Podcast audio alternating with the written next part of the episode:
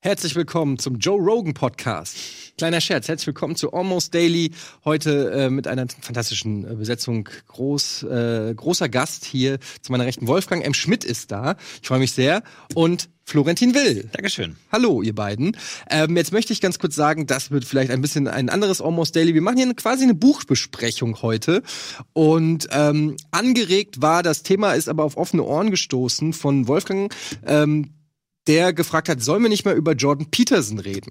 Und ähm, ich habe mich persönlich schon sehr viel mit dieser Person beschäftigt. Florentin hat sich sehr viel mit dem äh, beschäftigt. Katjana auch, die wollte eigentlich auch mitmachen, ist aber leider äh, jetzt äh, dann doch nicht da, äh, konnte da doch nicht mitmachen.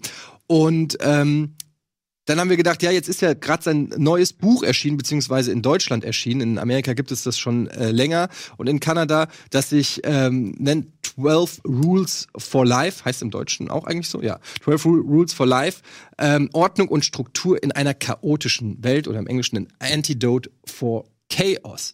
Ähm, das ist kein ganz so leichtes Almost sage ich ganz äh, im Ernst, denn die Person Jordan Peterson ist im Internet doch sehr umstritten und spaltet die Kommentarbereiche zwischen, äh, möchte ich fast schon sagen, Vergötterung auf der einen Seite und Verteufelung auf der anderen Seite.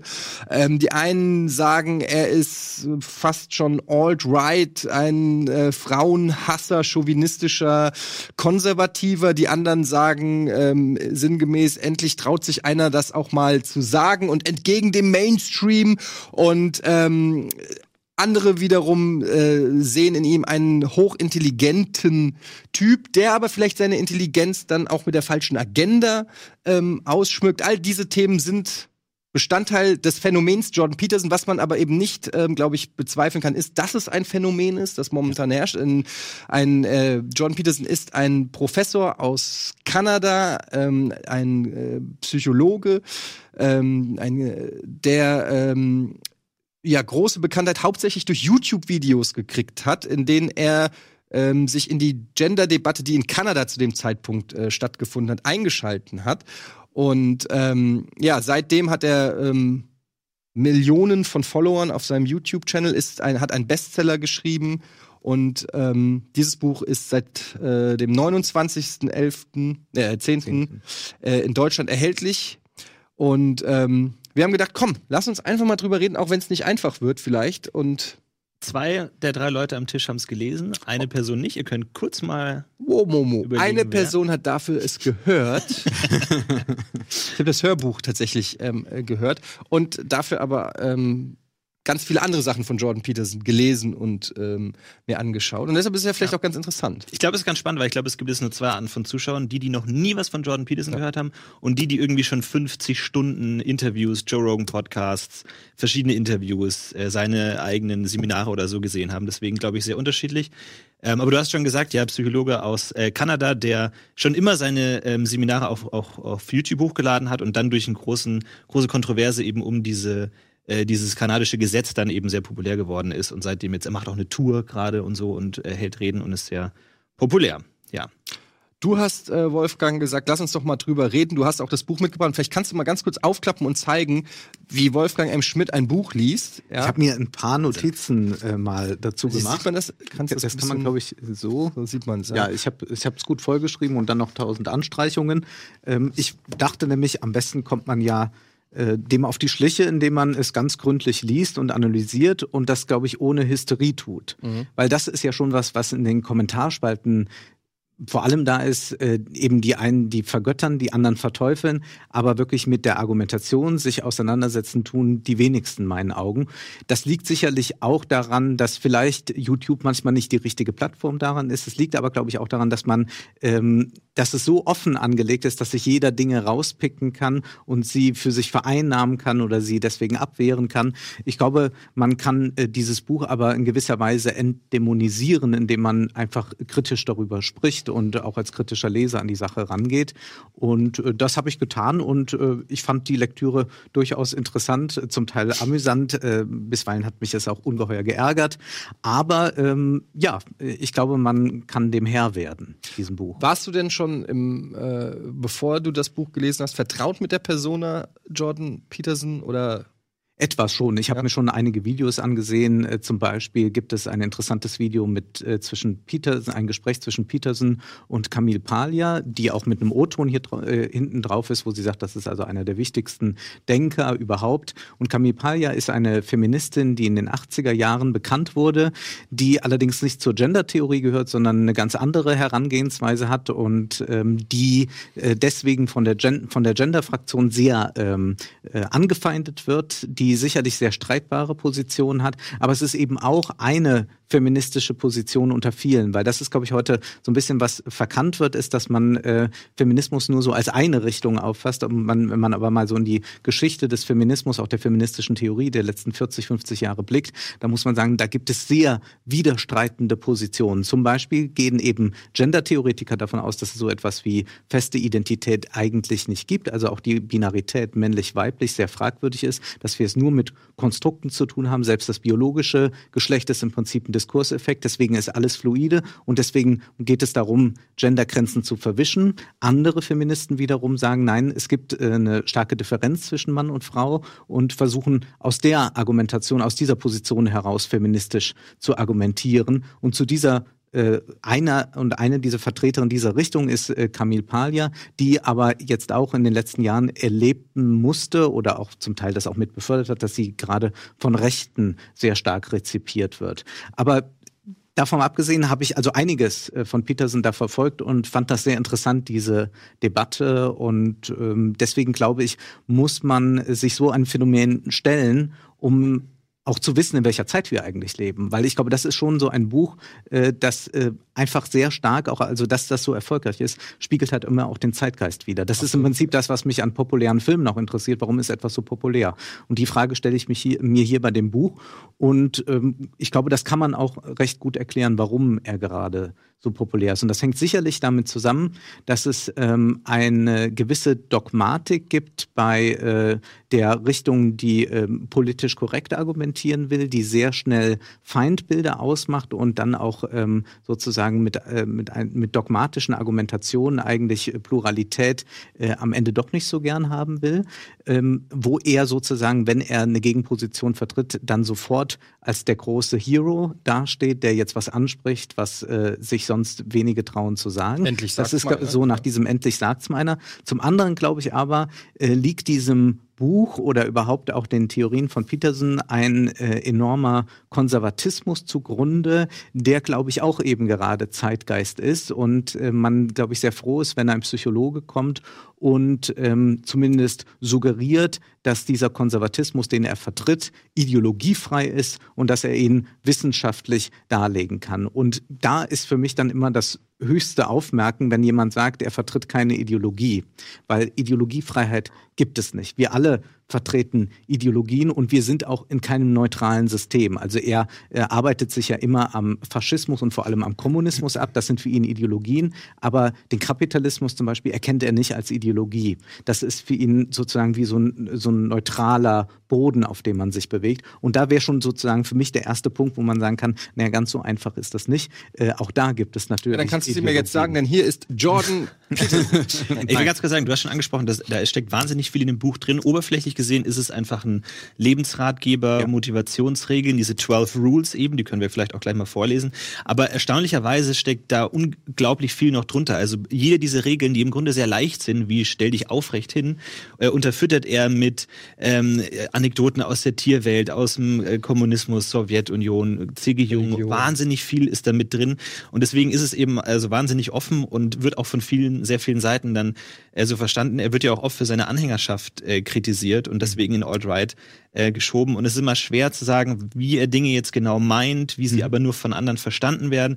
Er hat letztens auch einen Tweet äh, gepostet zu Brad Kavanaugh, wo er auch, ähm, also dieser umstrittene Richter, ähm, wo es die sexuellen Belästigungsvorwürfe gab, wo er dann auch getwittert hat, irgendwie, ja, wenn jetzt die, Antwort, äh, die Anschuldigungen wahr sind, soll er zurücktreten, wo seine, seine Anhänger dann wiederum wahnsinnig auf ihn eingehakt haben, so, ja, wie kannst du sowas sagen, irgendwie, wo man schon merkt, der hat auch wirklich schon als Anhänger ähm, zwielichte Gestalten, was jetzt nicht notwendigerweise ihn ähm, diskreditiert, aber man merkt, dass seine Thesen, wie gesagt, schon so offen und so breit sind, dass man da viel hineininterpretieren kann. Ähm, Wollen wir die zwölf Regeln kurz mal sagen? Für Leute, die Ja. jetzt gar keine Ahnung Ja. haben, was es, worum es in dem Buch überhaupt geht, weil es klingt so jetzt nach äh, Gulag, äh, Christentum, möglichen vielen Sachen. Ich kann gerne mal hier, weil ich habe hier die deutsche, die deutschen ähm, Kapitel. Allerdings, wenn man jetzt nur die Regeln vorliest, ähm, das ist natürlich arg aus dem Kontext gerissen. Da könnte man dann auch direkt denken, so Alter, was ist das denn für ein Aber Ratgeber? nur, dass die Leute grob mal wissen, womit wir es hier Ähm, zu tun okay, haben. also Regel 1 ist, ähm, steh aufrecht und mach die Schultern breit. Regel 2 ist, betrachte dich als jemandem, dem du helfen musst. Regel 3, freunde dich mit Menschen an, die es gut mit dir meinen. Regel 4, vergleiche dich mit dem, der du gestern warst, nicht mit irgendwem von heute. Regel 5, lass nicht zu, dass deine Kinder etwas tun, das sie dir unsympathisch macht. Too late. Regel 6, Regel 6, räum erst einmal dein Zimmer auf, ehe du die Welt kritisierst. Regel 7, strebe nach dem, was sinnvoll ist, nicht nach dem, was vorteilhaft ist. Regel 8, sag die Wahrheit oder lüge zumindest nicht. Regel 9, gehe davon aus, dass die Person, mit der du sprichst, etwas weiß, was du nicht weißt. Regel 10, sei präzise in deiner Ausdrucksweise. Regel 11, störe nicht deine Kinder beim Skateboardfahren. Regel 12, läuft dir eine Katze über den Weg, dann streichle sie. Das klingt ja zunächst einmal furchtbar banal. Und das ist auch das Erstaunliche in dem Buch, dass da Sätze drinstehen, die sind so banal, da würde ich sagen, das kriegt man im schlechtesten Ratgeber nicht zu lesen, den man am Bahnhof irgendwo kaufen kann. Also da ist jeder Abnehmratgeber, glaube ich, intellektueller. Zugleich aber machen die Regeln natürlich etwas, sie schaffen äh, Gemeinplätze, mit denen sich jeder irgendwie anfreunden kann. Also steh aufrecht und mach die. Schultern breit. Äh, wer würde schon sagen, nee, es ist gut, gebückt durch die Gegend zu laufen? Oder sei präzise in deiner Aus, äh, Ausdrucksweise, ist eigentlich auch keiner dagegen. Störe nicht deine Kinder beim Skateboardfahren. Ja, warum denn auch, wenn sie ja Spaß daran haben? Und ich glaube, da kommen wir schon einem gewissen Problem auf den Punkt. Wenn ich so einsteige, und so steigt er ja auch dann immer ähm, ein in das Kapitel und er endet auch immer mit, dem, mit der jeweiligen Regel in dem Kapitel, dann schafft er erstmal damit so einen Eisbrecher und alle nicken. Ja klar, Schultern breit machen. Dann kommt aber eine Argumentationsweise, wo ich sagen würde, ja, muss ich, gehe ich die dann wirklich mit? Weil er argumentiert dann, warum man aufrecht stehen soll und die Schultern breit machen soll. Und dann bringt er zum Beispiel äh, äh, eine, also äh, wie, wie Hummer sich verhalten. Das ist immer für ihn ganz wichtig, wie Hummer sich verhalten. Und die auch eben ein gewisses Dominanzverhalten haben. Und wenn sozusagen äh, die dieses Dominanzverhalten haben, um sich Platz zu schaffen, dann werden die als Sieger angesehen. Und dann können die sich immer weiter auch als Sieger sehen und, und äh, ihnen steht ein, äh, eine erfolgreiche Brut und so weiter bevor. Da verbindet er dann plötzlich ähm, was äh, aus der Welt der Hummer mit der Welt der Menschen. Aber Menschen sind ja nun mal keine Hummer. Und er verbindet immer wieder so Evolution, Tierwelt damit, dann ähm, Dinge zu analysieren oder äh, Ratschläge zu geben, die eigentlich unsere menschliche Gesellschaft betreffen, die aber ähm, eben anders ist, weil Menschen sind keine Tiere und menschliche Gesellschaften lösen sich ja gerade von diesen evolutionären Ursprüngen los. Das ist ja gerade der Zivilisationsprozess. Zugleich weiß er aber auch darum, wenn er dann immer mal wieder darauf beharrt, dass wir ja nicht wie Tiere sind, weil er natürlich ein Programm hat, zum Beispiel, dass wir uns heroisch verhalten sollen. Heroisch kann sich aber kein Tier verhalten, weil es nur instinktiv handelt. Und er sagt aber dann immer wieder, äh, ja, äh, also verhaltet euch hero heroisch. Und in einem anderen Kapitel widerspricht er sich, indem er dann sich wieder an den Tieren orientiert. Und er macht durch diese evolutionäre, zum Teil würde ich sogar sagen sozialdarwinistische Herleitung etwas, was ich hochproblematisch finde, insofern, als da eine, eine Natürlichkeit von Gesellschaft hergestellt wird, die es aber eigentlich nicht gibt, weil Gesellschaft natürlich ein Konstrukt ist, wie, auch wenn man mit der äh, radikalen Gendertheorie und mit dem radikalen Konstruktivismus nicht mitgehen muss, man auch sagen muss, auch Geschlechtlichkeit ist in gewisser Weise Konstrukt und Männlichkeit, Weiblichkeit verändert sich durch die Jahre, Jahrzehnte, Jahrhunderte hindurch. Er geht aber gerne von anthropologischen Konstanten auf oder sogar von, von Archetypen, wie er das nennt. Da bezieht er sich dann ganz stark auf C.G. Jung. Und dann macht er zum Beispiel folgendes. Ich habe mir eine Sache mal rausgeschrieben. Also er bringt das Beispiel der Hummer, dass das da so prima klappt. Die machen die Schultern breit Und äh, dann, dann sagt er, findet ein besiegter Hummer jedoch den Mut, sich wieder ins Getümmel zu stürzen, stehen die Chancen, dass er erneut verliert, höher, als sein Kampfrekord vermuten ließe. Der Sieger hingegen wird statistisch gesehen abermals siegen. In der Hummerwelt herrscht das Winner-Take-All-Prinzip, ganz ähnlich wie bei den Menschen, wo ein Prozent der Weltbevölkerung so viel besitzt wie die unteren 50 Prozent. Und da sagt er eigentlich, also der, die, die Ungleichheit der Welt äh, im ökonomischen Sinne, die ist vollkommen richtig, weil das eigentlich auf einer evolutionären Konstante beruht. Ah, da, da würde ich und, kurz und, und, und, sagte, er, er beobachtet ja erstmal, dass es so ist. Er sagt Ja, nicht, dass das ja erstrebenswert ist. der, das Hummerbeispiel stimmt ja, dass Hummer sich so verhalten. Ja. Aber ich würde zum Beispiel gerade bei dem 1% der Weltbevölkerung, das so, un, äh, das so immens reich ist, sagen, dass die sich ja eben gerade nicht wie die Hummer verhalten, Mhm. sondern dieser Reichtum ist ja, das hat ja zuletzt auch der Ökonom Thomas Piketty gezeigt, vor allem ein ererbter Reichtum, ein Reichtum, der dadurch geschaffen wird, dass wir Steuerschlupflöcher haben und all das. Da sind keine wirklichen Kämpfer. Also für mich wären, wenn man bei diesem Hummerbeispiel bleiben würde, wo Leute tatsächlich immer noch aufrecht stehen, immer noch die Schulter breit machen, die, die im Niedrigsektor morgens immer noch aufstehen müssen und für wenig Geld arbeiten müssen. Da sind äh, quasi die Hummer, wenn man so will. Aber damit sozusagen eine ähm, ökonomische Ungleichheit zu rechtfertigen, da fängt in meinen Augen die Ideologie an. Und ich glaube, solche Passagen findet man immer wieder. Ja, er vermittelt ja auch ähm, als Lebensratgeber da den Weg, dass das Individuum sozusagen durch seine Hilfe diesen Weg eben auch aufschreiten kann. Dass er sagen kann, wenn du dich nur so richtig verhältst, dann kannst du da eben auch aufsteigen. Wenn es schon die 1% gibt, dann sei da eben auch oben mit dabei. Er macht das Ganze sehr wissenschaftlich. Er redet immer wieder über Dopamin. Er sagt, ja, bei den Hummern wird dann Dopamin ausgeschüttet, wenn die eben erfolgreich im Kampf sind. Also das ist alles ganz klar wissenschaftlich. Da ist keine Ideologie. Das ist halt auch so. Und bei Menschen dann auch so, wenn sie in der Kompetenzhierarchie aufsteigen, wenn sie dann eben eine 1 sind, dann äh, haben sie mehr Dopamin als eine 10 und das wird überhaupt nicht hinterfragt, ob das denn so sein muss, ob die 1% wirklich 50% haben müssen. Ähm, und äh, deswegen ist es ähm, finde ich das auch sehr problematisch und ähm, auch dieses äh, komplette Verzichten auf die Systemfrage. Er hat äh, später hat er auch noch so einen Punkt, wo es darum geht, dass man nicht lügen soll. Und er beschreibt ja so eine Szene, wo er mit seiner Tochter an einem Obdachlosen vorbeigeht und dann will er diesem Obdachlosen in die Augen schauen und der Obdachlose kann ihm nicht in die Augen schauen. Er interpretiert es als Scham und da sagt er, ja, das ist ein Zeichen von den Verlogenen und Listigen, dass sie ihm nicht in die Augen schauen können. Also er geht davon aus, dass der Obdachlose obdachlos ist, weil er verlogen und listig ist und stellt überhaupt nicht die Frage, hat das denn mit irgendwelchen anderen sozialen, politischen, hat mit irgendwas zu tun? Ist es wirklich jetzt allein die Schuld dieses Obdachlosen? Und dann zu sagen, der würde sich dafür so schämen, dass er selbst dafür verantwortlich war, dass er ihm nicht in die Augen schauen kann. Also, wie gesagt, ich finde diese Diskrepanz auch sehr erstaunlich, dass er bei, bei Faschismus und Marxismus und Kommunismus immer sagt, ja, die Leute so Ideologie verblendet, und er, er sagt auch, die, die Menschen im, in der Sowjetkommunismus und im Nationalsozialismus hatten eine besondere Tendenz dazu, ihre Umwelt verlogen wahrzunehmen. Und so, also das behauptet er einfach so, dass das jetzt der Grund für Faschismus und ähm, Sowjetterror ist, dass die Menschen halt einfach, die haben ihre, die waren halt so doof, die haben ihre Umwelt halt verlogen wahrgenommen, aber er nicht. Warum er Ja. denn nicht? Ja. Also das ist auch so. Also das ist schon ähm, erstaunlich, wie er da einfach sagt, so wie es ist, ist alles gut. Ja, die 1% sind nun mal so, aber mit diesen Tipps kommst du in, auch in die 1%. Wo man ja fragen müsste, wenn sie jetzt alle dieses Buch kaufen würden Hm. und alle diese Tipps äh, dann beherrschen, was ist eigentlich dann? Dann gehören alle zu den 1%? Nee, dann sagt er zugleich immer, ja, Hierarchie gibt es. Hm. Also das, da beißt sich ja die Katze in den Schwanz. Ja, wir reden gleich noch weiter über die Katze und den Schwanz, aber erst machen wir ganz kurz Werbung. Gleich geht's weiter.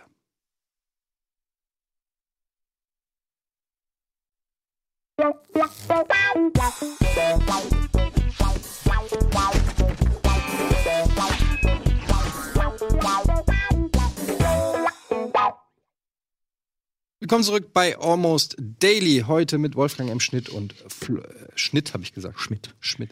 Ähm, Wolfgang M. Schmidt und Florentin Will. Wir reden über Jordan B. Peterson und sein Buch 12 Rules for Life. Ähm, Im ersten Kapitel geht es äh, um die Analogie zu den Hummern. Äh, generell häufiger gibt es äh, Analogien äh, von Jordan Peterson, mit denen er seine Argumente begründet. Mal kommen sie aus dem, ja, aus, aus dem Tierreich, mal aus der Mythologie, mal aus der, ähm, aus der Religion. Ähm, was mir aufgefallen ist, ist äh, generell ähm, auch bei Debatten, die ich mit ihm gesehen habe und Interviews, dass er ähm, sich sehr oft auf seine Erfahrung als Psychologe, als klinischer Psychologe ähm, beruft, was es dann, finde ich, immer auch ein bisschen schwer macht im Diskurs, weil es gibt ganz viele Videos, wo dann steht, Jordan Peterson destroys, bla bla bla. Da kann er natürlich mhm. nichts für, dass die Leute dann irgendwie so reißerische Sachen ähm, daraus machen, aber es zeigt aber auch, dass es offensichtlich etwas ist, was den Leuten daran gefällt, mhm. an, seinen, an seinen Videos, ähm, dass er so unantastbar wirkt. Und ich muss auch sagen, gebe ich ganz ehrlich zu, es hatte eine gewisse Faszination auf mich, ja. wie eloquent er ist, wie gebildet mhm. er ist. Wie ernst er auch wie, ist. Ja, wie ruhig er auch komplett sich, egal von welchem, und er wird provoziert teilweise mhm. und er wird, es wird versucht, ihm in Interviews Fallen zu stellen, um irgendwelche dummen Aussagen zu machen. Das habe ich auch mhm. schon so ähm, gesehen. Und wie er, wie souverän er da rauskommt und sachlich er bleibt und sich letztendlich immer wieder auch auf Fakten oder zumindest vermeintliche Fakten, sagen wir mhm. es mal so, berufen kann, die auf seiner Ex Expertise mhm. beruhen. Und ich finde das extrem schwer, da dann einen Diskurs zu starten, wenn du letztendlich immer die, ähm, die Keule hast, zu sagen, ja gut, aber ich bin äh, seit 30 Jahren Experte auf dem Gebiet. Ähm, und er hat ja, glaube ich, sich spezialisiert auf die Unterschiede zwischen Männern und Frauen auch. Mhm. Und ähm, gerade in Maps of Meaning, seinem ersten Buch, ist das äh, eines der, der großen Themen von Jordan äh, B. Peterson. Und ähm, es ist natürlich unheimlich schwer, dann da irgendwie zu argumentieren und zu sagen, ja, okay, also du hast vielleicht 30 Jahre Erfahrung, aber ich war auch mal auf der Schule und ich hatte aber die mhm. Erfahrung. Das ist natürlich unheimlich schwer, dann da, da äh, gegen standzuhalten. Und ich kann deshalb verstehen, dass da eine gewisse Faszination aus, äh, ausgeht. Finde aber auch hochinteressant, was ihr ähm, auch für, finde ich, valide Kritikpunkte äußert. Wir waren jetzt gerade beim ersten Kapitel nur. Ähm, wollen wir noch weiter über die Hummer reden? Ich weiß, Nein. du könntest zu jedem Kapitel, wir haben nur eine begrenzte Zeit und ich würde sagen, ich will nur eine kleine Anmerkung noch machen zu dem, was du sagst. Das ist absolut richtig und das finde ich auch durchaus respektabel, dass er äh, ruhig bleibt bei der Sache und ich finde, man kann ihm nur begegnen als Kritiker, wenn man auch ruhig bleibt. Weil es gibt eben entsprechende Videos auch, wo äh, dann irgendwelche Studenten erzürnt äh, auf ihn äh, stürmen und dann sagen, was sie da machen. Sie, sie, äh, sie sorgen dafür, dass wir auf der Straße verfolgt werden und solche Vorwürfe, die man, finde ich, einem Buchautor erstmal schwierig machen kann, äh, weil dann könnte man auch viele andere Autoren überhaupt nicht lesen. Also dann könnte man immer sagen, na ja, nur weil die das rezipieren und dann so machen, dann dürfen wir auch kein Nietzsche oder sonst irgendwas mehr lesen. Dann können wir immer sagen, ja, das ist halt nur der Nazi-Autor oder so.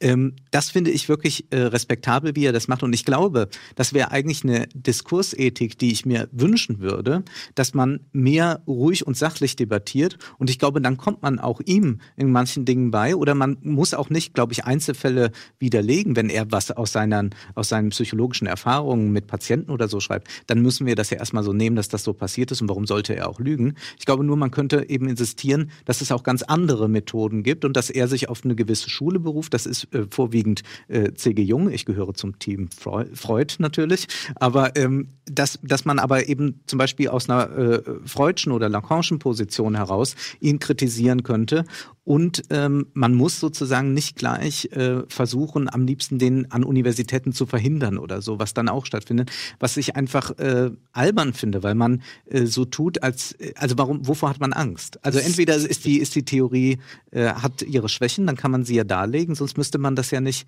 äh, müsste man sich nicht davor so fürchten. Und ähm, ich finde, äh, wenn man dieses Buch so in einem durchliest, dann merkt man auch äh, tatsächlich, wo da Schwächen sind und dann ist manches auch eben furchtbar trivial und dem kann man auch beikommen. Also ich glaube, man, man, man geht dann nach nicht unbedingt raus und sagt, jetzt ist jetzt mein, mein Guru, auch wenn er das am Ende will. Also er sagt ja am, am Ende dann auch, äh, er bedankt sich bei den Lesern und sagt dann, ja, ich habe ihnen eine uralte Weisheit mitgeteilt. Naja, er hat seine Weisheit, er hat seine, seine Position dargelegt, aber eine uralte Weisheit tut so, als stünde er in einer Menschheitstradition, die er nur noch einmal für uns artikuliert hat. Das ist ja also total, Form von Größen. Das ist ja total vermessen, das zu tun. Das, und ähm, deswegen glaube ich, kann man äh, über diese Texte und auch über seine Auftritte reden. Und ich verstehe nicht, warum äh, man Angst hat, darüber äh, mit ihm zu diskutieren. Und ich glaube, man kriegt ihn schon an einigen Stellen, aber sicherlich nicht mit äh, so einem aufgeregten Sprechen, wie man das sehen kann. Er profitiert aber auch natürlich stark Absolut, von dieser Aufregung. Ja. Ich meine, jetzt ähm, bald kommt der so ein Dokumentarfilm über ihn äh, mhm. raus, wo er sich ähm, oder wo er sich gibt und wo er dargestellt wird als der Märtyrer, der eben von den Medien gehasst wird, von der ah, Universität ja, ja. verjagt wird und so. Und er profitiert natürlich sehr davon, mhm. diesen, diesen Outlaw-Charakter da zu haben. Und wenn man sich mal anguckt, wie er entstanden ist, es gab ja auf YouTube lange ähm, so eine Szene von Skeptikern und Kritikern, die sich vor allem atheistisch identifiziert haben. Da gibt es mhm. ja mit Richard Dawkins und so mhm. sehr, sehr ähm, populäre YouTube-Kanäle, aber irgendwann hatte sich dieser Atheismus dann auch erledigt und die sind immer mehr äh, rübergewandert zu diesem anti-progressive Linke, Queer-Feminismus und haben mhm. dann jeden verrückten Vorschlag an der Universität dann genommen und dann hat jeder seine tausend Videos gemacht. Und genau in diese Kerbe ist er auch gestochen mit seiner äh, Kontroverse zu dem kanadischen ja. Gesetz und da wurde dann auch aufgemacht und dann gibt es halt 100 Videos, ja, hier macht er den fertig und destroyt das und das. Und das hilft ihm natürlich auch stark. Und ich, viele, äh, die, die über ihn schreiben und, und ihn gut finden, die mögen ihn auch vor allem wegen seinem Free Speech Aktivismus, ja, also mhm. was in dem Buch alles drinsteht, an, an von diese ganze christliche Geschichte irgendwie, dass er behauptet, jede Person, die sich moralisch verhält, wäre automatisch Christ und all das. Mhm. Die, die Leute würden das nicht unterschreiben. Also es ist immer schön mhm. zu sehen, wie es von einer atheistischen ähm, Richtung zu jetzt wieder einer christlichen ja. Richtung gekommen ist und die gleichen Leute, die davor Richard Dawkins geschaut haben, schauen jetzt Jordan Peterson, die würden dann wahrscheinlich sagen wie, ja, das Christentum-Zeug interessiert mich nicht so, aber ich finde halt seinen Free Speech so wichtig, mhm. wo man auch merkt, dass es gar nicht so um die die konkreten Inhalte geht, sondern halt stark darum, dass seine Figur selber so, so heldenhaft ist, dass er diesen Entstehungsmythos, dass er wurde fast von der Uni gejagt und äh, wurde verbannt aus seinem ich glaube, das hilft ihm halt. Ich glaube, was da ein wichtiger Faktor ist, er nennt es ja sogar, glaube ich, er bezeichnet ja, glaube ich, sogar alle, die äh, dann als nihilistisch, die sozusagen nicht den christlichen Werten sich unterordnen wollen.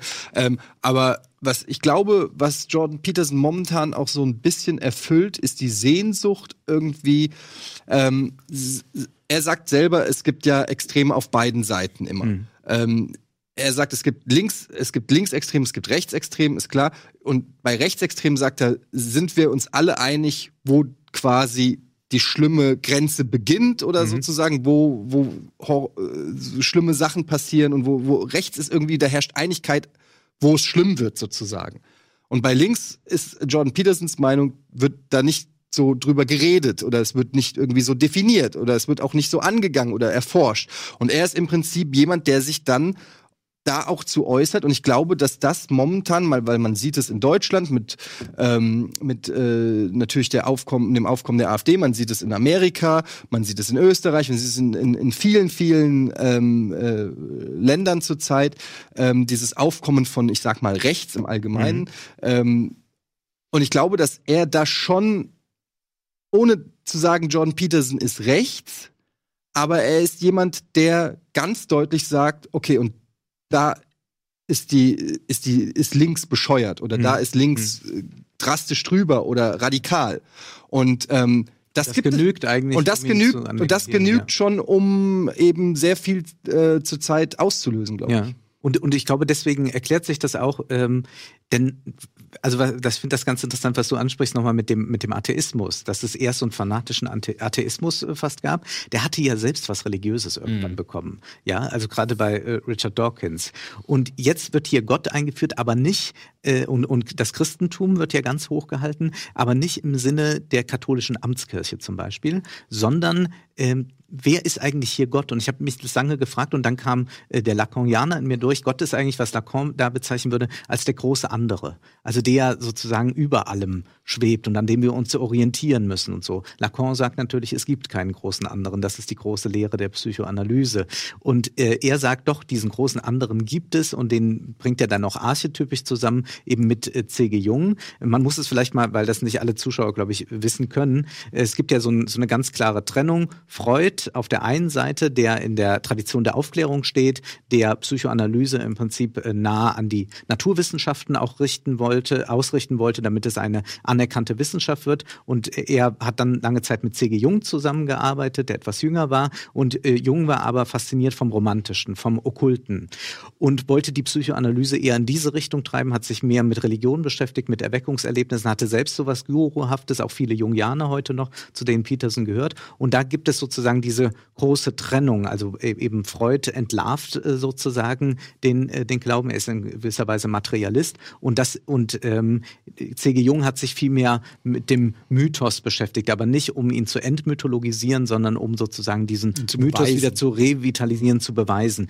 Und das macht, macht Peterson in dem Sinne auch und arbeitet sich, glaube ich, auch deshalb so stark am Marxismus ab, weil der ist halt materialistisch und der ist atheistisch und deswegen muss er so dagegen sein. Und ich finde das aber dann einfach wahnsinnig falsch und verkürzt, dass er diejenigen studentischen Gruppen, die gegen ihn äh, mobil machen oder die auch sonst ganz harsh für äh, Political Correctness eintreten, die wirklich schauen, ist irgendwo ein Text nicht gegendert und dann ist gleich der Skandal da, dass er diese Gruppen in Verbindung bringt mit Marxismus. Weil jeder heute noch aktive Marxist oder so würde sich sofort von diesen Gruppen distanzieren, hat mit denen nichts zu tun. Er bringt sie aber also nicht in Verbindung was, mit, er bringt sie er, schon in macht, faschistische. Äh das macht er zum einen, aber er sagt zum Beispiel, es gibt ein, ein Unterkapitel, das heißt die Postmoderne und der lange Arm von Marx. Und da sagt er ja, äh, Marx gab es einmal und dann gab es die äh, Frankfurter Schule, Max Horkheimer nennt er da, die dann aus Deutschland, ähm, äh, weil sie überwiegend jüdisch war, emigrieren musste in die USA. Und die hätten eigentlich steht er, und die hätten eine umfassende umfassende Kritik an der westlichen Zivilisation geübt und wollten diese verändern. So ist das überhaupt nicht bei, bei der Frankfurter Schule. Die Frankfurter Schule haben aufgezeigt in der Dialektik der Aufklärung von Horkheimer und Adorno, wie der Zivilisationsgedanke und der Aufklärungsgedanke pervertieren kann, dass zum Beispiel so etwas herauskommt wie der Faschismus in Deutschland. Das war, und das waren, waren keine Zivilisationsgegner, wie er das irgendwie darstellt, und keine Gegner des Westens. Und dann im nächsten Absatz sagt er, aber da gab es noch einen anderen großen Einfluss, das war Jacques Derrida in Frankreich und der wird auch als Marxist hergestellt. Also meine postmodernen Freunde werden sich jetzt gerade kaputt lachen, dass ich jetzt gerade Jacques Derrida verteidigen muss, weil ich wirklich kein Fan von Jacques Derrida ist. Aber eines kann ich sagen, Wer ist das schon? Er, ein Französ eines kann ich sagen, er war kein, er war wirklich kein Marxist. Er hat nur später noch im, im Alter ein Buch geschrieben, das heißt Marx Gespenster, wo er aber ähm, sich nur eine, ein paar Brocken aus Marx Werk rausnimmt, um ähm, mit seiner dekonstruktivistischen Analyse daran zu gehen. Und dass man das jetzt verbindet, Marxismus, Frankfurter Schule und postmoderne moderne Theorie und das hätte dazu geführt, dass wir heute äh, diese Political Correctness haben, die, äh, die zum Teil dogmatisch aufhört. Das ist einfach Blödsinn. Und ich frage mich, ob dieser Mann das gar nicht rezipiert hat, was ich mir eigentlich nicht vorstellen kann, weil dafür scheint er mir auch wiederum zu intelligent, oder ob das nicht eigentlich an die Grenze geht, wo man das als Demagogie hinstellen kann. Weil er geht dann wirklich weiter, er bringt dann Derrida und im selben Absatz äh, äh, sagt er dann ja, und zu der Zeit, als Derrida da in Frankreich gelehrt haben, da haben ja auch Leute, die dann mit Pol Pot äh, den Steinzeitkommunismus ausgerufen haben, haben dann in Frankreich studiert und sind dann, sind dann zurück. Da muss man sagen, der Steinzeitkommunismus von äh, Pol Pot hat auch überhaupt nichts mit Marx zu tun, weil Marx ja zum Beispiel ein ganz großer Fortschrittsfreund war, weil er hoffte, dass sich dadurch der Kapitalismus er erledigen könnte. Also das ist einfach zusammengestrickt und irgendwas draus gebaut, dass ich sagen muss, dass ich weiß nicht, wie man auf der einen Seite, wenn man wissenschaftliche Dinge äh, aus der Biologie oder so rezipiert, so gründlich sein kann und dann macht man das hier auf zwei Seiten und äh, bringt einfach alles äh, durcheinander, was, was, äh, was gar nicht sein müsste, sondern er müsste eigentlich mal auseinanderlegen und ich glaube, das ist das große Problem, dass, und das kann er nicht auseinanderlegen, denn meine These ist, diese Argumente, dieser Streit Peterson und seine Anhänger und die, und die Gegner, das ist, in meinen Augen sind das die zwei Seiten einer Medaille, nämlich beide Seiten eigentlich ignorieren die ökonomische Grundlage von allem. Wenn wir uns ein bisschen an den Hillary Clinton-Wahlkampf erinnern, war eigentlich ihre, äh, ihre Aussage, kommt zu mir, ihr Transgender-Leute, ihr Schwulen, ihr äh, Schwarzen, ihr könnt alle zu mir kommen, aber wir dürfen den ökonomischen Status quo nicht antasten. Das hat Bernie Sanders gewollt. Ja? Und das war, ist sozusagen das liberale, was meinst, politisch kannst korrekte ganz kurz mal erklären, was du mit dem ökonomischen Status meinst? Der ökonomische Status ist, dass der Kapitalismus selbst eine Ungleichheit produziert. Und die schlägt sich dann eben auch darin wieder, dass es zum Beispiel Rassismus gibt, dass es ähm, Sexismus gibt, dass es Antifeminismus gibt. Lange Zeit hat der Kapitalismus das Patriarchat gebraucht, um zu funktionieren. Die Kernfamilie, die Frauen bleiben zu Hause, die Männer gehen arbeiten. Das war äh, eine, eine kapitalistische Funktion. Jetzt aber hat sich der Kapitalismus eben auch sehr stark gewandelt durch diesen Modernisierungsschub. Äh, Schumpeter, einer der wenigen der äh, äh, Liberalen, äh, der, der Marx wirklich verstanden hat, wusste, dass der Kapitalismus die permanente Revolution ist und deswegen natürlich auch so etwas wie das Patriarchat angreifen kann und zunichte machen kann, wenn der Kapitalismus lernt, anders Kapital zu akkumulieren. Das heißt, ähm, die liberalen Theoretiker, die Neoliberalen, Milton Friedman, Gary S. Becker oder ähm, äh, äh, Friedrich August von Hayek, das waren welche, die haben in gewisser Weise das kommunistische Manifest verstanden, das ja sagte, im Kapitalismus verdampft alles Stehende und Ständische. Das heißt, der Kapitalismus selbst kann auch das Patriarchat zerstören, weil, die Dyna weil der immer Dynamik braucht. Der braucht nicht zurück zur Kernfamilie. Überleg mal, wenn heute alle zur Kernfamilie zurückgehen, würde der Kapitalismus geradezu zusammenbrechen. Was nicht heißt, wir müssen zu, zu, dahin zurück, sondern wir müssen schauen, wo sozusagen der Kapitalismus ja selber progressiv ist und weil der, weil der, der hat sich ja auch gewandert. Der genau. Kapitalismus ist ja auch letztendlich, was du gerade angesprochen hast, ähm, mit dem Patriarchat äh, und der, auch der Rolle der Frau im Kapitalismus hat sich auch spätestens in den 60er Jahren durch die Einführung der Pille Pille massiv geändert. Zum Beispiel. Ähm, äh, das heißt, da, da, der Kapitalismus an sich ist ja auch kein starres Gebilde, wo man Nein. einfach sagen kann, der war 1960 genauso wie er 2018 ist oder so, sondern das ist ja auch ein ja, ein, ein fast schon ein wie ein Organismus. Genau, und Clinton ist eine Vertreterin des modernen Kapitalismus, der natürlich Interesse daran hat, auch Minderheiten zum Beispiel zu inkludieren. Aber der Kapitalismus hat an einem kein Interesse, dass Gleichheit herrscht. Weil Gleichheit ist nicht, ist eben kein kapitalistisches Prinzip. Und deswegen ähm, ist diese, dieses Plädoyer für Hierarchie und für einen harten Individualismus, den er ja auch von Frauen einfordert, ist ja nicht so, dass er irgendwie Frauen sagt, die sollen nichts machen, sondern die sollen ja auch hart individualistisch sein. Das ist etwas, was Peterson hier vertritt, was absolut sich mit der kapitalistischen Logik deckt. Und ich glaube, er wird deshalb ähm, so angegriffen von, von, der, von der anderen Seite, weil die auch leider diese ökonomische Komponente sehr stark ausklammert. Man kann sagen auch, dass äh, viele dieser linken Strömungen die Arbeiterklasse vollkommen vergessen haben und sich eben auf diese Identitätspolitik konzentriert haben. Und beide ignorieren quasi die Dynamik, äh, die ökonomische Dynamik, die darunter liegt. Und deswegen, glaube ich, ist das jetzt so etwas, was so unglaublich polarisiert.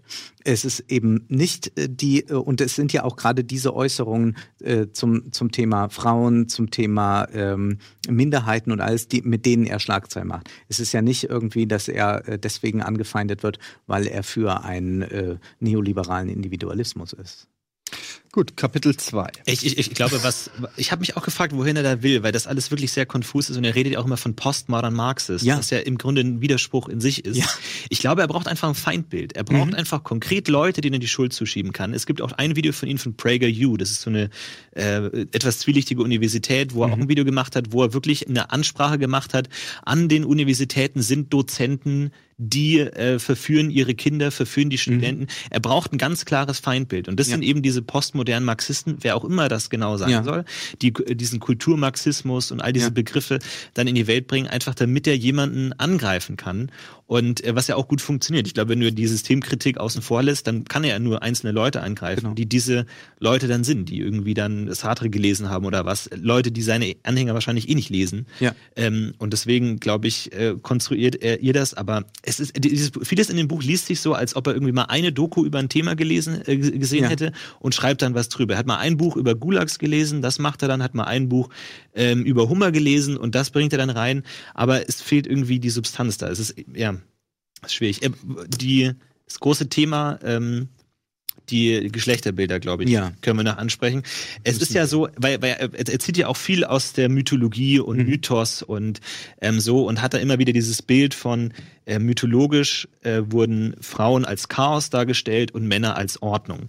Und es wird bis zum Ende nicht ganz klar, ob er das einfach jetzt nur wissenschaftlich analysiert, ja, so mhm. war das dann, oder ob er sagt, man, das hat Was ein gewisses Recht dazu. Mhm. Ich finde es einerseits interessant, dass sein Buch ein Antidote to Chaos heißt mhm. und er klar Frauen als chaotisch und Chaos mhm. repräsentiert darstellt und er beschreibt auch manche Verhaltensweisen als chaotisch. Also eine ganz besondere Stelle, die mir in Erinnerung geblieben hast, dass Frauen ja das Chaos repräsentieren, weil Frauen wählen den Mann und der Mann weiß ja nicht, auf welcher Grundlage die Frauen den Mann wählen. Mhm. Das heißt, für den Mann erscheint die Frau als chaotisch und unzurechenbar. Mhm. mhm. Und das sind echt Abschnitte, wo ich mir gedacht habe, wo will er denn ja. jetzt hin? Was soll ja. das denn? Also, ich meine, ist das denn andersrum nicht so? Gibt es nicht auch Frauen, die Männer nicht verstehen, die Männer ich glaube, da, was, Nein, natürlich, was aber ich das? glaube, das ist eben so eine typische Jordan Peterson Argumentation ist, dass er ähm, immer statistisch sagt, was ist quasi im Durchschnitt passiert oder was in der Mehrheit passiert. Ähm, wenn er sagt, äh, er, er, er kategorisiert, kategorisiert ja ganz stark. Er sagt ja zum Beispiel auch, ähm, weiß ich nicht, dass Männer dominanter sind oder äh, mehr draußen arbeiten wollen oder mehr Ehrgeiz haben, im Beruf weiterzukommen, während Frauen äh, irgendwann spätestens sagt er, wenn sie Kinder haben, größtenteils eher dazu neigen, ähm, beim Kind sein zu wollen, als Wunsch, mhm. ähm, nicht als Notwendigkeit, weil die gesellschaftlichen Formen oder die staatliche Unterstützung für junge Mütter so scheiße ist, sondern weil das Frauen tatsächlich ein Wunsch mhm. sozusagen der Frauen ist. Ähm, das, äh, da könnte man natürlich direkt 10.000 Argumente sagen und sagen, ja, Moment, es gibt auch ganz viele Frauen, die wollen lieber Karriere machen. Es gibt mhm. Frauen, die sind dominant. Ich meine, äh, du wirst nicht Bundeskanzlerin, wenn du nicht auch das, äh, diese, ähm, diese Fähigkeiten dann hast, die er Männern nachsagt. Und da sagt aber Jordan Peterson, ja, das, natürlich gibt es das, auch bei Frauen, aber er beruft sich halt immer auf, die Mehrheit ist so. Und ich mhm. glaube, das ist auch bei diesem Argument, wenn er sagt, ähm, Frauen suchen sich den Mann aus, die, die, in der Regel ist das seiner psychologischen Beobachtung so Mhm. Das heißt aber nicht, dass es nicht auch umgekehrt. Ja, aber sie dann als Chaos zu identifizieren, zu sagen, die Frauen äh, stehen für Chaos, weil sie den, weil sie traditionell den Mann aussuchen. Ja, aber das ist ja dann eine rein männliche Perspektive. Ich verstehe nicht, was Frauen wollen, also sind Frauen Chaos. Also das, ich verstehe nicht genau.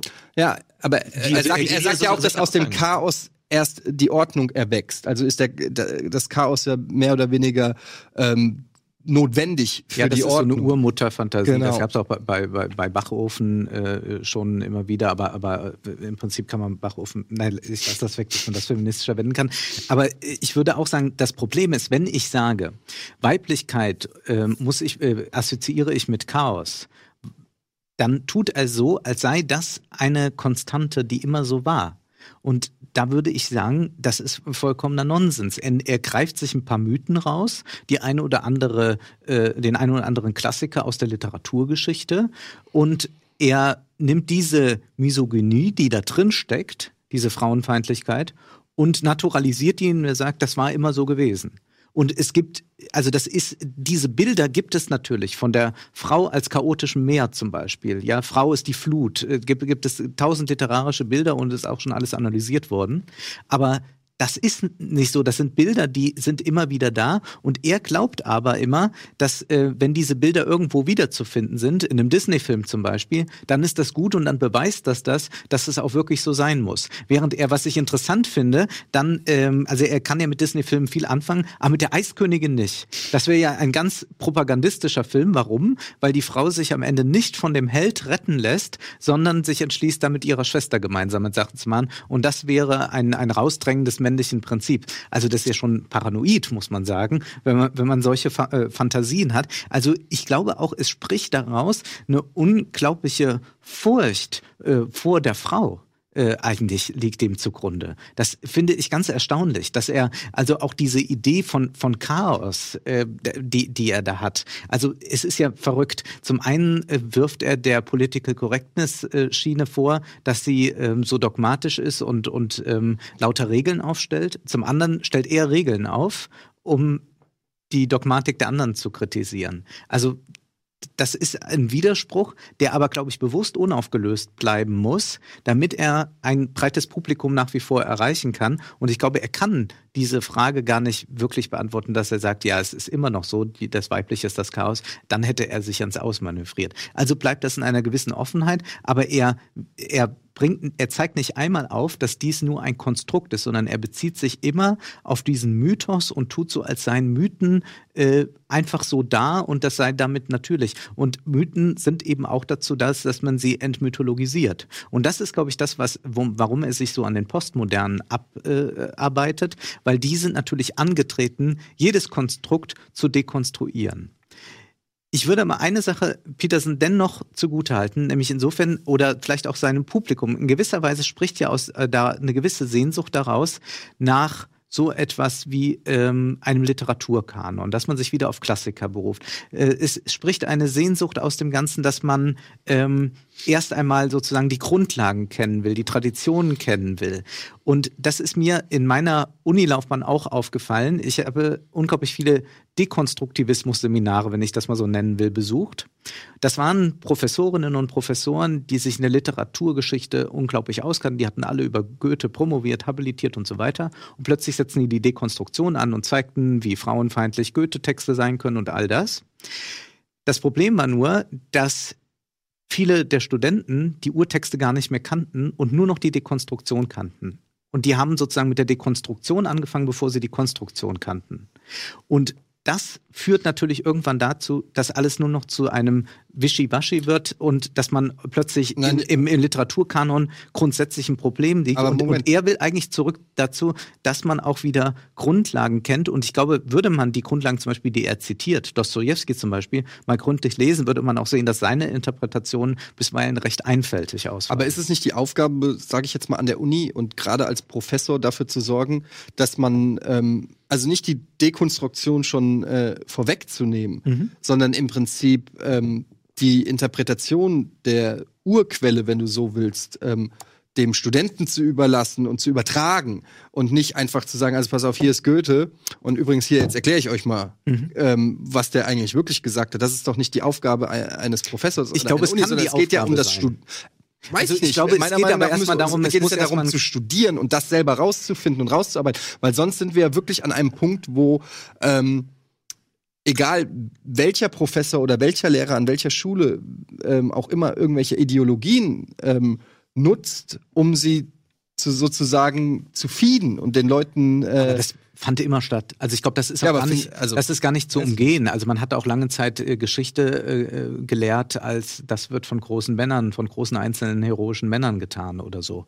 Ähm, also es gab immer, äh, in gewisser Weise ist äh, Literaturwissenschaft zum Beispiel immer zeitgeistabhängig. Mhm. Ich glaube nur, man muss die Grundlagen können, um dann eine Dekonstruktion zu machen. Und das ist etwas, was eben diese französischen Theoretiker, die er hier nennt, oder auch die dann von der Alt-Right-Seite ja besonders kritisiert wird, Judith Butler gemacht hat. Wenn wenn man Butlers Werk, was ich wirklich, ich bin kein Butler-Anhänger, aber ich äh, schätze ihr Werk durchaus, wenn man Körper von Gewicht oder das Unbehagen der Geschlechter liest, dann sieht man, dass das eine Philosophin ist, die sich mit den großen Denkern Hegel, Heidegger, Lacan und so weiter intensiv auseinandergesetzt hat und Probleme aufzeigt. Aber ich glaube, es reicht nicht aus, nur Butler zu lesen und nicht das, worauf sie sich bezieht.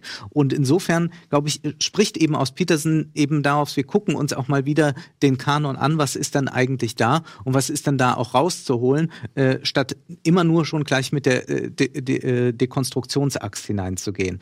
Dass er aber dann eben dabei stehen bleibt, dass er das sozusagen nur aufruft, um damit irgendwelche Thesen zu beweisen, mhm. das ist eben dann sehr problematisch. Und ich glaube, es, ist, es zeigt sich am allerdeutlichsten, denke ich auch, in, dem äh, Kapi äh, in diesen Kapiteln, wo er dann auf das Verhältnis von Mann und Frau eingeht, wo er dann ja irgendwann nachher in äh, Gemeinplätze abdriftet, die man irgendwie in einem Herrenmagazin auch lesen kann. Ja, irgendwie so, so, äh, so muss man halt mit Frauen und so. Also nicht, dass er jetzt da äh, hart sexistisch oder so formuliert, aber es ist immer genau klar, eine Frau will immer nach oben schauen. Wenn sie, äh, wenn sie selbst reich ist, dann will sie einen noch reicheren Mann. Wenn sie selbst gebildet ist, will sie einen noch gebildeten Mann. Mag sein, dass das auf Frauen zutrifft, aber ich glaube nicht, dass man daraus äh, schließen kann, dass Frauen generell so sind. Und er, er verkennt damit auch die Dynamik, wie sich unsere Gesellschaft verändert. Und natürlich hat sich durch die Deindustrialisierung und all das, hat sich auch Männlichkeit ver verändert. Dass wir nicht mehr durch unsere Körperkraft zum Beispiel äh, eine Dominanz beweisen als Männer,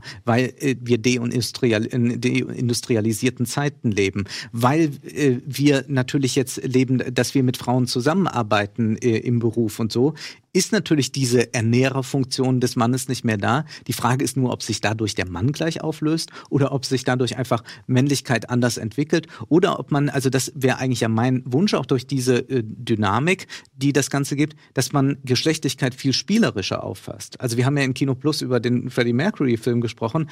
Äh, das ist ja ein ganz großartiges Spiel mit Männlichkeit zum Beispiel, dass der da in den 80er Jahren wie der Hypermacho auftritt, aber ein schwules Leben führt oder so, ja. Also das das, das ist ja alles, oder sich mit Barbara Valentin umgibt, die ihr ihren Busen da zur Schau stellt, äh, als sei es ein Präsentkorb. Ja, das ist ja äh, auch ein ganz tolles Spiel mit Männlichkeit und Weiblichkeit. Und ich glaube, dieses spielerisch so, sollte man eher wieder äh, in den Vordergrund äh, heben und nicht äh, eben so darauf beharren, wir müssen jetzt zu irgendwas zurück, weil äh, da würde ich sagen, verkennt Peterson einfach, dass die Zeiten sich verändern und da kommt man mit anthropologischen Konstanten nicht weiter. Ist das ähm, das, was du glaubst, was seine Mission ist, zurückzukehren zu alten Strukturen? Zum Patriarchat zum Beispiel? Nee, das kann ich mir, nee, das kann ich mir, das kann ich mir fast nicht vorstellen. Nicht, dass er, dass er jetzt Weil, einfach sagt, also, ich will da, dahin zurück. Also ich glaube, naiv ist er. Ist das wäre so Eva Hermann-Style. Ja, nee, da, nee, ich glaube, da, da würde man ihm jetzt Unrecht tun, wenn man das macht. Ich glaube, es ist eher so eine Sache, dass er ähm, sicherlich eine ne moderne Art will, aber schon einen radikalen Individualismus einfordert, wo sozusagen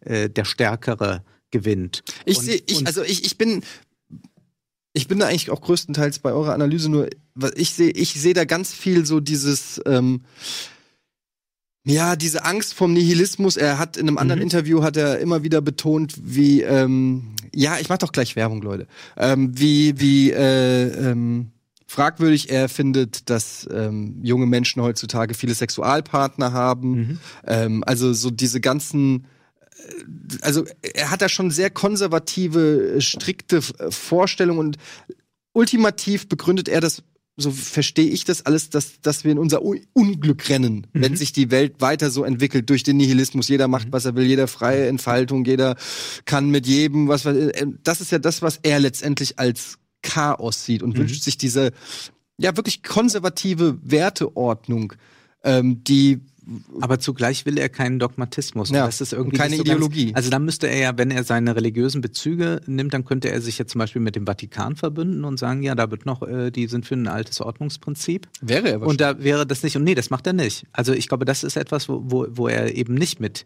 mit kann. Das ist, also er will einen Individualismus und will aber zugleich, dass dieser Individualismus nicht so ist, dass jeder macht, was er will. Und da muss ich sagen, das funktioniert irgendwie, also da, da, das, das beißt sich. Das kann so nicht richtig funktionieren. Also er kann nicht zum einen jede äh, Ordnung äh, als Ideologie entlarven wollen und zum anderen nimmt er in einen Individualismus und stattet den mit ein paar Regeln aus, die man so weit interpretieren kann, dass ich glaube, ich kann diese Regeln in gewisser Weise alle befolgen, ohne mein Leben auch nur minimal zu ändern. Und das ist, ja, glaube ich, das, ich finde, das mit, vielleicht mit dem Zimmer aufräumen, da müssen wir mal schauen. Aber ansonsten, äh, und ich streichle eigentlich auch keine Katzen, die mir so über den Weg laufen. Mhm. Äh, aber ansonsten, glaube ich, kann man wirklich daran festhalten. Und ich glaube aber, jemand, der viel konservativer als ich lebt, könnte das auch. Und jemand anders auch. Und dadurch hat das so eine scheinbare Offenheit, die aber am Ende, am Ende sagt er gar nichts. Also ich weiß gar nicht, wie ich jetzt mein Leben denn anders zu führen habe, äh, dass ich nach dem strebe, was sinnvoll ist, ja nun, äh, dass man möglichst die Wahrheit sagen sollte, ja, das ist sinnvoll, das haben auch schon ein paar vorher gesagt. Äh, präzise Ausdrucksweise, ich bemühe mich. Wir, was soll ich tun? Ganz kurz noch einmal Werbung und dann kommen wir hier nochmal zurück und dann sagt Florentin, was Sache ist. oh, was macht ihr denn da? Eine Leviathan, guck. Werbung. Sehr schön, ja. Bis gleich.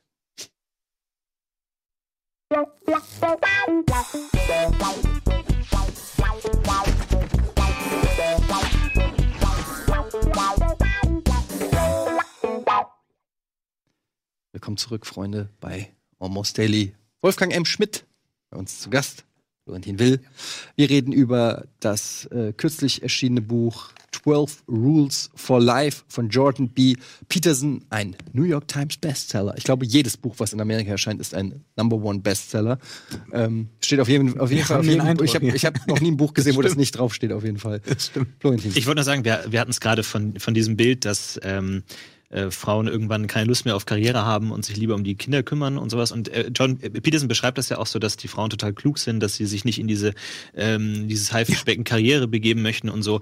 Ähm, ich finde, das ist erstens widerspricht er sich da selbst, weil er am Anfang ja von dieser Hummerhierarchie spricht. Mhm. Und Menschen sind ja automatisch glücklich, wenn sie Dopamin ausschütten, wenn sie hoch in dieser Hierarchie sind.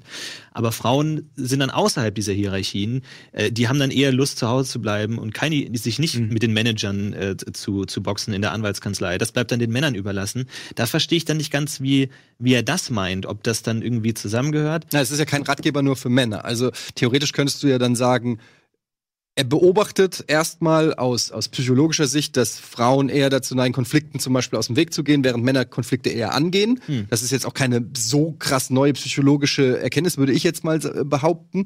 Ähm, und dann sagt er aber genauso, ja, Frauen, die es eben schaffen, den Hummer zu imitieren, haben eben diese Karrierechancen oder? Naja, aber er, er also sie müssen eigentlich nur Regel 1 anwenden. Aber, naja, ja, aber, aber er lobt die, Frauen, die sagen, ähm, ich bleib bei der Familie. Genau. Aber er könnte ja jetzt auch äh, schreiben, wo äh, lobt er glück, glücklich äh, die, äh, in, in einem spät, ziemlich späten Kapitel, glaube ah, ich, ne? oder so.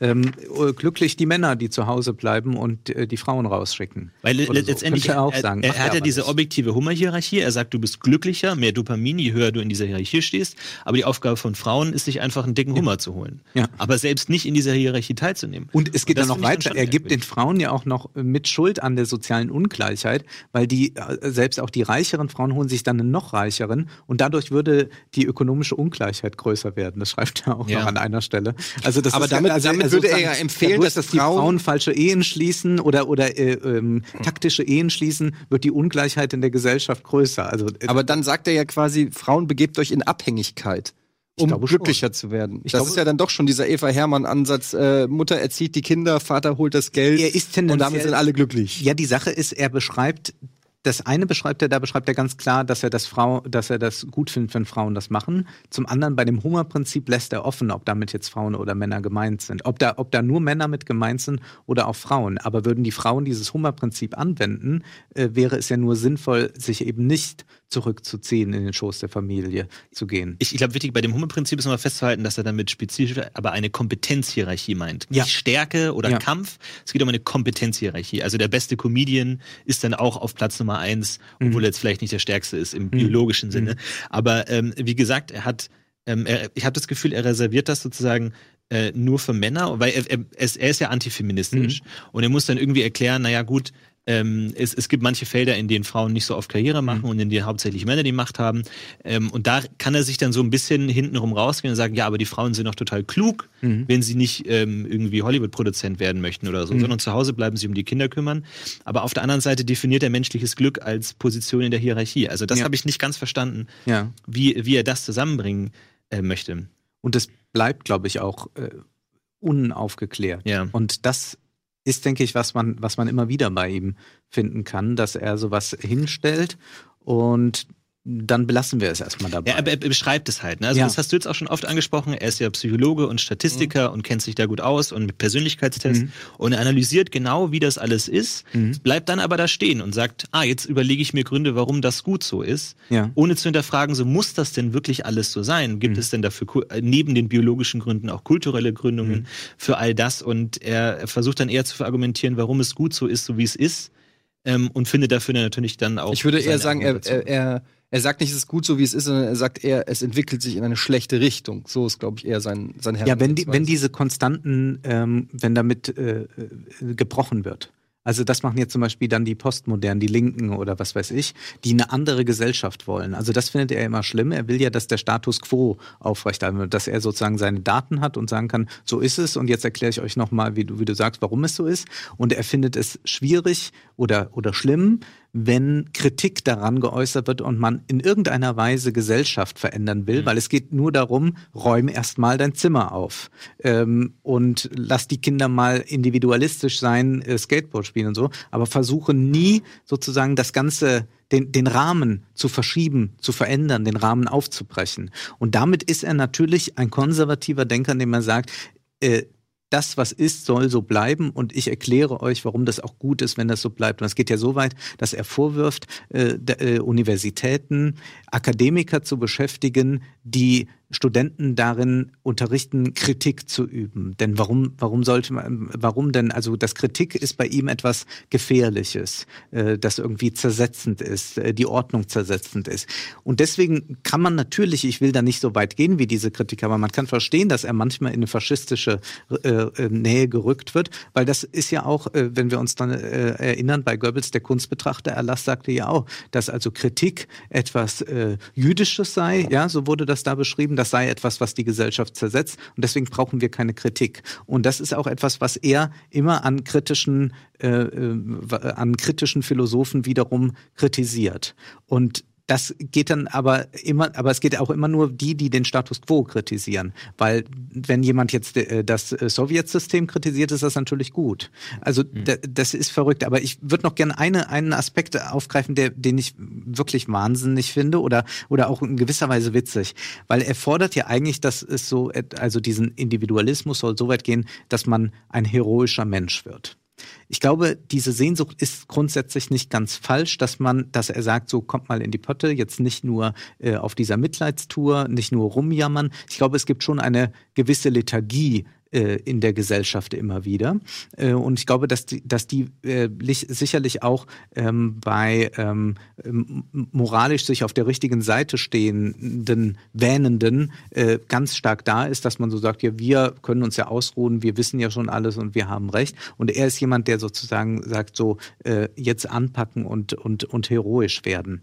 Ich kann dieser Subjektposition insofern was anwenden und auch diesem Individualismus, dass man sagen muss, wir sind ja tatsächlich einer Zeit, wo wir zum Beispiel durch die Digitalisierung immer mehr auch äh, Opfer von Überwachung werden, von Reglementierung, auch von Manipulation durch Algorithmen äh, oder sonst irgendwas. Insofern ist, äh, kann ein starkes Subjekt auch sehr wichtig sein, um gegen einen Konformismus, der zum Beispiel durch einen neuen autoritären Kapitalismus, wie er zum Beispiel in China vorherrscht und vielleicht auch hier hinkommen könnte, dass da äh, wir, wir Subjekte haben, die dem Widerstand leisten können. Im Prinzip die ganzen Genrefilme der 70er Jahre handeln davon. Nur, wenn er ein heroisches Subjekt einfordert und dann sich auf Helden bezieht, aus Mythen und so weiter, wenn er sich auf Nietzsche bezieht, dann muss ich sagen, naja, also so ein wahrer Held, wie er den da beschreibt, der lässt sich doch nicht von irgendeinem Psychofritzen zwölf Regeln an die Hand geben. Also das ist so ein bisschen wie, ich kauf mir, äh, ich lass mir irgendwie, äh, ich lass mal ein Video produzieren, Bodentouren mit Rainer Kallmund. Ja, also das, das kann nicht sein. Und das finde ich halt, äh, zeigt in gewisser Weise auch das Kleinbürgerliche, was ich jetzt nicht im ökonomischen Sinne meine, sondern was den Horizont anbelangt. Das ist in gewisser Weise auch so unglaublich klein. Hier fordert einer ein heroisches Subjekt ein, bezieht sich auf Nietzsche und kommt dann bei Regeln raus. Streichel die, die Katze, ja. Streichel die Katze. Hm. Also da muss man dann einfach sagen, das ist schon eine, eine unglaubliche Kleinheit äh, und dafür zieht er dann immer Geistesgrößen heran das finde ich ist auch ein ungeheurer Widerspruch, der da bei ihm vorherrscht. Ja, vielleicht definiert er heldenhaft irgendwie anders. Er hat ja auch immer so viele kleine Momente irgendwie. Er sagt ja, das Leben ist generell mhm. äh, unerträglich und mhm. das Leben ist voller Schmerz und äh, Scheitern und allein überhaupt den Status quo zu behalten, erfordert schon eine enorme Energie mhm. und allein sein Zimmer überhaupt aufzuräumen ist für viele schon sehr anstrengend und die, die Erfolgsgeschichten, die er auch schildert, sind Leute, die einfach nur ihr Leben halbwegs mhm. in den Griff bekommen mhm. und jetzt eben nicht mehr den ganzen Tag vor dem Computer sitzen, sondern jetzt irgendwas machen und er erzählt ja immer, wie unglaublich viele Leute zu ihm kommen und sagen, jetzt geht es ihnen viel besser nach diesem Buch und all das. Deswegen glaube ich, ähm, ist, ist da auch viel so, so grundsätzliche Dinge einfach lösen. Ich, ich weiß nicht, ob die, diese Leute das auch geschafft hätten ohne dieses Buch oder ob da das Buch wirklich was helfen kann auf dieser oberflächlichen mhm. Ebene. Mhm. Ähm, bin ich mir nicht sicher, aber hier und da hat er schon Erfolg. Aber ich, ich sehe auch diesen, die, die, diese konservative Haltung sehr kritisch. Und ich finde, hier und da hat er halt auch ähm, da da muss man eben auch genau hingucken. Er hat zum Beispiel als dieser, dieser Amoklauf von diesem einen Incel, ich weiß nicht, ob ihr das mitbekommen habt, der ist mit dem Auto, hat er Leute überfahren mhm. aus diesem mhm. Involuntary Celibate ähm, Szene, ne? also diese äh, misogynen Männer, die behaupten, ich krieg keine Frau ab, daran sind Frauen schuld. Und auch da hat er ein Statement gemacht, dass äh, man dem gegenüber ähm, äh, auf da, darauf reagieren können, indem Monogamie wieder hochgehalten wird. Eben dadurch, dass man dafür sorgt, dass jeder äh, ähm, Mann seine Frau bekommt und dadurch eben in geregelte Bahnen gelenkt wird und sozusagen auch auch da ist es, ist es merkwürdig, in welche Bahn seine, seine Vorstellung dann plötzlich da geleitet wird und man sich denkt, was zur Hölle meint er denn damit jetzt? Also, dass dieser offensichtliche misogyne, frauenhassende Typ Leute umbringt, um dann zu sagen, ja, aber das liegt daran, dass ihr die Scheidungsgesetze so lax gemacht habt und so viele Geschlechtspartner habt und so. Mhm. Das wird dann schon sehr merkwürdig irgendwie. Also, es ist sehr schwer, ihn zu fassen und ich glaube, wir haben jetzt auch nicht alles angesprochen, was wir äh, was, was drin ist. Es gibt da wahnsinnig viele Facetten. Es ist, ähm. es ist wäre interessant, zu, äh, ist immer blöd, ähm, man redet ja über jemanden und äh, weshalb ich ähm, auch die Interviews ganz gut finde, ist, weil er äh, führt ja dann Gespräche mit auch klugen Köpfen, mhm. ähm, die äh, auch äh, natürlich ihn auch hinterfragen. Mhm. Und ähm, er hat natürlich schon auch immer eine Antwort auf alles. Ich, ich, überlege gerade, ob man nicht mal versucht, den hierher zu holen. Und ich möchte ihn äh, dann hier mit an den Tisch haben. Würdet ihr noch mal kommen, wenn ich das schaffe? Können wir, können wir machen. Er hat, er hat tatsächlich auch, er behauptet, hat immer gesagt, ja, dass die Marxisten nicht mit ihm reden würden, nicht mit ihm diskutieren wollen. Und es gibt einige YouTube-Kanäle von, von bekannten marxistischen Theoretikern, die immer wieder ihn versuchen einzuladen zu Interviews. Mhm. Aber das lehnt er dann immer ab. Also ja? da ist er, er ist, er ist mittlerweile ja, ja. Aber gut, wir groß. sind ja kein marxistischer. Ich meine, er ist mittlerweile auch sehr groß und so, ich aber doch. ich weiß nicht, ob er, ob er sich seine Gesprächspartner so offen sucht, wie, wie man das Weiß ich nicht. Ja, aber ich, das weiß also, doch nicht, aber man kann es ja versuchen. Wenn er Nein sagt, sagt er Nein. Ja, und äh, das finde ich bemerkenswert. Ich glaube, diese Diskursoffenheit ist in gewisser Weise eine scheinbare, mhm. weil es eben diese, diese Diskussionen dann doch nicht gibt. Also es ist natürlich für so einen Professor, der tatsächlich ein immenses Wissen hat, auch eine immense Erfahrung als Therapeut, einfach, wenn da irgendwie eine studentische Gruppe auf ihn äh, losrennt mit einer Videokamera. Ja, Moment, aber sagt, aber das, das, das ist aber, aber er war bei Russell Brand im Podcast, also dem ja, wirklich, okay. glaube ich, der letzte, wo man sagen würde, der äh, Gut, aber ob der jetzt Marx gelesen hat, weiß man auch nicht. Nee, aber also äh, auch Joe Rogan würde ich jetzt also. nicht unbedingt in die Alt-Right-Ecke. Also er geht, ich was ich damit ja. sagen will, er geht jetzt nicht nur in nee, er geht dahin, nicht nur zu Fox News. Ja, ja. Nein, er geht nee, nicht. Das, das meine ich nicht. Er geht schon auch, er, er, er, er stellt sich schon auch äh, den, den, ich meine, das Internet ist voll mit Interviews von ihm, die zwei Stunden oder länger gehen mit in, mit Gruppen von ähm, Transgender-Leuten, äh, mit mit Feministen, mit Journalisten, mit äh, was auch immer. Also da, deshalb äh, fände ich es interessant und vielleicht ja. gibt es ja die Möglichkeit, er hat das Buch jetzt in Deutschland, vielleicht kann man über den Verlag an ihn rankommen. Ich weiß es nicht. Letztendlich gucken das ja auch ein paar tausend Leute und ähm, ich glaube, dass das ihr müsst mir nur versprechen, dass ihr noch mal kommt, weil ja, ja, ja, das ja. Mal, mal, ähm, ich bin dabei. Ich glaube nur, dass er, dass er die, der, dass er die großen Theoretiker scheut und das macht er auch sehr bewusst, denn es gibt ja auch zum Beispiel auf der linken Seite sehr viele, die zum Beispiel die Gender-Theorie kritisieren. Also es gibt ein, ein ganz tolles Buch, was, also vielleicht muss man auch mal äh, was sagen, was es außer diesem noch gibt. Zum Beispiel die potente Frau von Svenja Flasspöhler, die sich, äh, die mehr auf eine Geschlechterdifferenz eingeht, aber das nicht irgendwie essentialistisch begründet, sondern anders äh, darlegt. Oder es gibt jemand wie den Wiener Philosophen Robert Faller, der hat ein Buch geschrieben, das heißt Erwachsenensprache. Der saß im Flugzeug und wollte einen Film von Michael Haneke sehen, Amour, und bekam dann vorher so eine Triggerwarnung, Achtung, Film für Erwachsene. Und er dachte, ja, klar, ist ein Michael Haneke-Film, ich bin erwachsen, warum muss man mich warnen? Ähm, und, und der eben äh, sagt, wie, wie sozusagen diese, die, diese Sprachsensibilität dafür sorgt, dass wir ähm, die ganze Zeit äh, dafür reden, ob irgendwie, ob wir mehr mit Binnen-I arbeiten oder mehr mit Unterstrich, aber dann eben vergessen, was eigentlich in der Gesellschaft vorkommt. Erwachsenensprache von einem linken äh, Theoretiker. Also sowas gibt es ja. Oder es gibt eben die Bücher von, von ähm, Slavoj Žižek oder man muss ja auch mal sehen, Feminismus war ja auch äh, immer verknüpft. Das ist manchmal geht das so ein bisschen im, im, im Twitter-Feminismus, wie ich den manchmal äh, mir erlaube zu nennen, unter. Feminismus war auch mal der Traum davon, ob sozusagen eine ganz andere Möglichkeit bestehen würde, über Dinge Auskunft zu geben, etwas zu artikulieren. Gerade der, äh, die feministische Literatur ist da so unglaublich. Also ein Roman wie Die Wand von Marlene Haushofer, ich kenne kaum ein besseres Buch aus dem 20. Jahrhundert wie dieses, das wirklich ähm, zeigt, also eine Frau, die äh, hinter einer gläsernen Wand plötzlich lebt, die sich aufgetan hat und die jetzt ganz allein ist im Wald und wo dann beschrieben wird, wie äh, eine ganz andere Form vielleicht von Weiblichkeit gelebt werden kann. Also da waren ganz große Gedanken drin und ich glaube, dass es gerade ähm, in gewisser Weise wir uns wirklich auf ein Chaos zu bewegen, dass wir tatsächlich momentan äh, so einen Zeitgeist haben, dass wir ähm, äh, eine Argumentation höchstens noch so lang sein darf wie ein Tweet. Und dann gibt es eigentlich nur noch die Form von gegenseitigen Schuldzuweisungen. Und das finde ich hochproblematisch. Und insofern äh, würde ich sagen, ist dann so ein Buch ein Anlass, sich mit was auseinanderzusetzen, aber dann auch weiter zu schauen und vielleicht einfach mal nur gewissen äh, Fußnoten nachzugehen, die äh, Peterson an, äh, anführt, ob man dann nicht tatsächlich mal bei Freud, den er auch hin und wieder mal zitiert, mal nochmal selbst nachliest, wie das so ist mit den Männern und den Frauen und vielleicht zu einem anderen Ergebnis kommt. Also das wäre sozusagen mein Wunsch, dass wir so ein bisschen äh, diese Bubbles verlassen, in denen äh, große Aufregung herrscht, aber wenig Verstand und man tatsächlich wieder mehr dahin geht, dass man sich auch mit Dingen auseinandersetzt, weil äh, Debatte ist eigentlich. Also der Diskurs möglich. bleibt auf der Strecke. Der bleibt auf der Strecke, in meinen Augen schon, ja. Deshalb gibt's Almost Daily. Da findet er noch statt. Ähm, das war's zum Thema Jordan B. Peterson 12 Rules for Life. Am besten ist es meiner Meinung nach selber sich eine Meinung zu bilden. Ich bin ähm, auch sehr gespannt, was äh, über die Kommentare, weil ja. es auch, äh, ich weiß auch nicht, wie groß Peterson in Deutschland ist. Ja, bei, so, bei diesen äh, englischsprachigen so Phänomen weiß man immer nicht, mhm. welche ja, Nationalität die Leute haben. Mhm. Aber du meinst auch schon, dass du oft ähm, schon Nachrichten bekommen Viele hättest? Nachrichten über Facebook und so, was ich eigentlich von John B. Peterson halte. Ja, also ich bin auch gespannt. Ähm, ich hoffe aber auch wirklich, dass ähm, Leute sich die Mühe machen, eben nicht einfach nur, ähm, ja, sag ich mal, Zeitungsartikel zu zitieren, die dann schon eine Meinung haben, die man einfach adaptieren kann, sondern bestenfalls ähm, sich selber damit auseinandersetzt. Ähm, Videos das, sind ja auch genug da. Es gibt ohne Ende Videos, Interviews und sie sind auch größtenteils, finde ich, sehr unterhaltsam.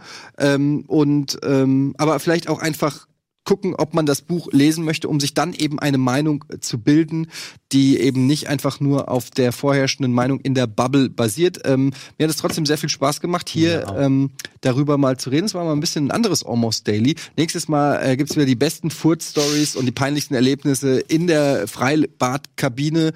Ähm, oder halt Sarah ziehen nächstes Oder, genau, Sarah machen wir alles. Jetzt, äh, genau. Böse ähm, Bücher. Aber es hat mir auf jeden Fall Spaß gemacht. Ähm, ja, ähm, Vielen Dank, dass du da warst. Danke, dass du ja, danke da warst. Und ich, wie gesagt, man kann ja wirklich, wir haben ja vom Verlag diese Bücher zugeschickt bekommen. Du hast da die Connections zum Verlag. Vielleicht da nochmal anklopfen und sagen, ey, also ähm, schicken Sie mir kostenlos ein Buch? Nein. Nee, schicken Sie, schicken Sie mir kostenlos Peterson. Ach so. Ähm, ja. Wenn er irgendwie äh, zu haben ist. Also das finde ich doch sehr, sehr spannend. Also das war's mit Almost Daily. Ähm, wir sind raus. Bis zum nächsten Mal. Tschüss. Tschüss. Wow.